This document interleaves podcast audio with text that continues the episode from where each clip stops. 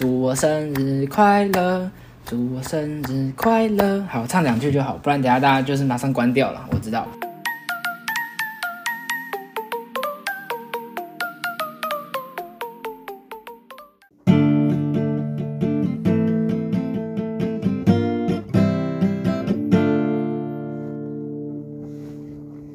欢迎大家收听《大学生体外话》，我是你的主持人阿鹏。欢迎大家回到阿鹏陪你聊聊天的单元哦。今天真的是经历很多波折，我现在的状态呢是刚刚去酒吧跟朋友喝完酒回来录音。对，那为什么要去酒吧喝酒呢？因为我下礼拜下礼拜一生日耶，先祝自己生日快乐，祝我生日快乐。祝我生日快乐！好，唱两句就好，不然等下大家就是马上关掉了。我知道。好，那我讲到哪里了？对我刚去酒吧，然后回来，因为我这集呢，其实我已经有先想好大概要录什么了。然后我其实下午也有写好一个稿，对，但是下午其实我写的东西不是很满意，因为下午也很热，就是台北嘛。然后其实台中应该也是，就是台北，然后有点那种闷闷的，快要下雨，快要下雨的那种感觉，所以就是有点热啊，然后有点燥，就是有点黏腻，然后不太舒服，然后心情就有点浮躁，对，所以下午呢就吃了个冰，对，然后回来晚上就是吃完晚餐，然后放松一点，然后终于可以开始打稿，然后打完稿，OK，要开始录音了，听完一首歌，好放松心情，我们要开始录音喽。对，然后但是呢，那时候呢，窗外呢就开始有一些救护车啊、消防车啊，对，然后我的家人啊，刚好也在外面走来走去，然后就是哦，有很多干扰，就让我没办法呃好好的录音，所以我就好吧，先出门，先去喝酒，回来再录。对，那现在呢，就是我回来的时候，那这集呢要跟大家聊什么呢？这集要来跟大家分享我在上礼拜在台中交到的新朋友的故事。对，这上礼拜有跟大家预告。上礼拜跟大家介绍了美食嘛，跟大家介绍了住宿，跟大家介绍了我大概四天三夜的行程。那今天呢，就是要进入到一个个人比较内心的一个环节，就是跟大家分享我在台中交到的新朋友。对，其实我觉得在现在啊，要交到新朋友已经越来越难了。对，像是我上大学。大学就是一个比较分散的一个群体嘛，而且我在大学前两年都在疫情的期间，所以我很多时候是在线上上课的。所以就算你有交到朋友，然后也很快的就分开。那你认识新的人，然后你们也很快的见就见不到面。所以我觉得要呃认识新朋友是比较困难的，尤其是你要快。当你快出社会，甚至你要出社会之后，我相信交朋友肯定是更加的难。你能跟多少你的同事变成朋友，这是一个很大的问题。因为有些朋友可能比较大的朋友已经出社会了，他们也会说啊，出社会真的是比较难交到那种真心的朋友。那这次呢，我觉得交到的这个朋友是我觉得非常难能可贵的，就是需要珍惜的一位。对，那他是在我美食账认识的。我觉得美食这样算是一个我生活的突破口啦。就是除了课业之外，除了 podcast 之外，美食这样除了是我的兴趣，我也在把呃，我也在闲暇的时候把它当成一份工作。那当然就会认识一些不管是同业也好，粉丝也好。那聊着聊着呢，就是大你大概知道怎样的人会适合你，然后怎样的人会嗯跟你聊得来。对，那这次呢去台中独旅。就想说可以跟台中的布洛克来个合作，不管是呃贴文上面的，或者是拍照上面的一些想法交流上面，都可以有一些合作跟交流。所以这次呢，嗯，非常特别的，就是我去台中第一次，我一个人去独旅，然后第一次去玩台中，然后我的第一餐就跟这个布洛克吃饭，对，就是不认识的，算是一个蛮大胆的举动吧，对，但是我也没有后悔，因为我觉得放在第一餐。或是放在第一天，其实蛮适合的，就是还对这个城市很多的好奇，然后对这次的旅程充满了期待，然后还有最多经历的时候，然后去做这个交流，然后去嗯认识新朋友，我觉得是嗯非常非常对的一件事情啊，就是不要等到自己累了，然后才去认识新朋友，那个会没有能量。对，那我觉得对我来说呢，每交一个朋友就很像在丢骰子一样，然后那个骰子不是一到六，它大概是一到一百。那它代表的数字是什么呢？它代表的数字呢，就是你跟这个人的契合度。那契合度这个东西，并不是说呃他好不好，不是说他是个好人分数就高，他是个坏人分数就低，也不是这样子。就是你可以大概可以从跟一个人的聊天，呃，能感觉出来这个人跟你有几趴的相似啊，或是你们可以多聊得来。对，那我觉得我这次非常的幸运，我觉得，嗯，就是跟他相处的这一两天下来，我觉得可以说，我觉得丢到九十到九十五以上的分数了。对我觉得是非常的非常的幸运。对，然后虽然是第一次见面，然后第一次聊天，但是我觉得我们的对话，然后整个聊天的内容是非常像那种很老朋友的，对，很难得遇到契合度这么高的人。然后我觉得很难能可贵的是，嗯，在在他面前，就是我们聊的东西除了很深入之外，就是我在他面前也是可以很安心的展现自己的，不管是一些弱点。或是展现自己的一些想法也好，对我觉得这都是一个很像跟老朋友相处会有的东西，就是他知道你一些呃不 OK 的点，然后他知道你的情绪在哪边，或是他知道嗯可以跟你聊什么。当然没有真的到那么细啊，没有真的到哦他什么都知道，什么都知道，但就是聊的东西是可以比较深入的。比如说，你跟新朋友很长的聊天，大多一开始都会是在啊在干嘛？然后你的学校是什么？科系是什么？工作是什么？然后诶，我们的共同兴趣，然后平常在干嘛？最多就是这个嘛。所以我们一开始也是这样子。那但是我们聊天内容呢，很容易可以去找到一个主题，然后去往那个主题聊。因为那阵子我刚好在跟人家聊一些比较像哲学啊，一些比较心理上面的问题，然后他也都能答得上来。比如说。啊，友情跟爱情本质上的区别是什么东西？因为前阵子呢，我听了一句话，叫做。嗯，友情是没有戴戒指的爱情啊，对我就很喜欢这句话，然后就开始可以聊这方面的东西。友情跟爱情究竟一不一样？然后究竟差别在哪边？那进阶的呢，就是比如说爱情会不会变成亲情？就是你当一个爱情长久了下来，它会不会变成一个长久的陪伴？那会不会变成亲情？还是爱情永远是爱情？对，这个对每个人的定义来说也是有很大的不一样。对，那在这个很多个议题聊下来之后，我发现。更有趣的是，我们除了聊得来之外，然后他的脑回路是跟我完全不太一样的，就是他思考的事情的方向。嗯，假设说我比较像从 A 到 Z 好了，他可能就是比较从 Z 到 A，然后常常会讲出一些哎，我好像没有想到的方面。对啊，我一直我一直觉得自己自己是一个呃很聪明的人。对，然后我觉得一直觉得自己是一个，就是人家跟我讲话，然后如果要对答如流，那他必须也要很聪明。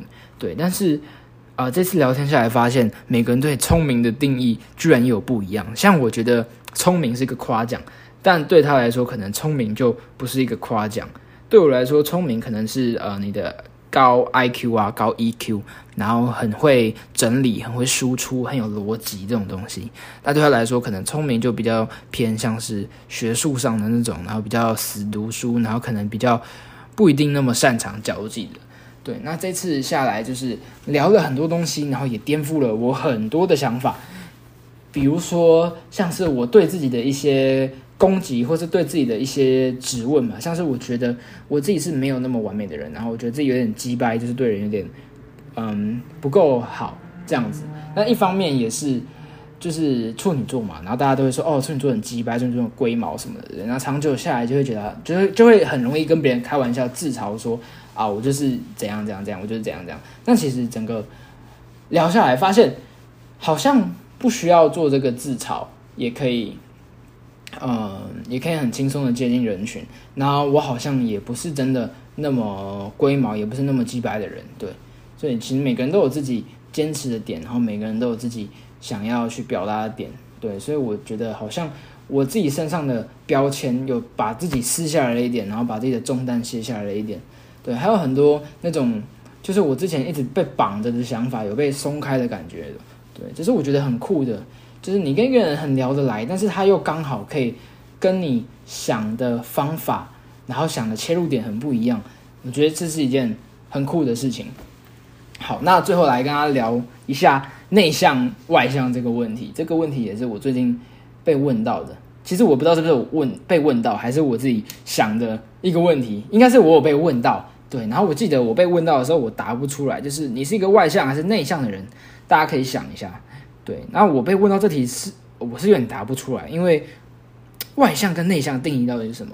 我觉得我小时候，我觉得我是个内向的人，对。但是我长大了之后，我变得呃想要去吸引大家注意，然后呃我也蛮擅长跟大家聊天的。我那这样算是变成一个外向的人吗？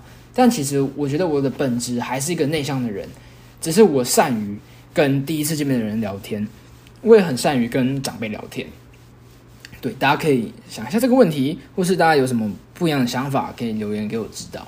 那，嗯，那什么东西？好像好像没有，我好像把后面的话题摆在前面讲掉了，啊，完全没有照着稿在念啊，啊，没有关系，反正就是这个外向跟内向的问题。对，然后这次呢，就是最后就是很感谢他在这两天陪我玩，陪我玩了两天在台中，对，然后也是。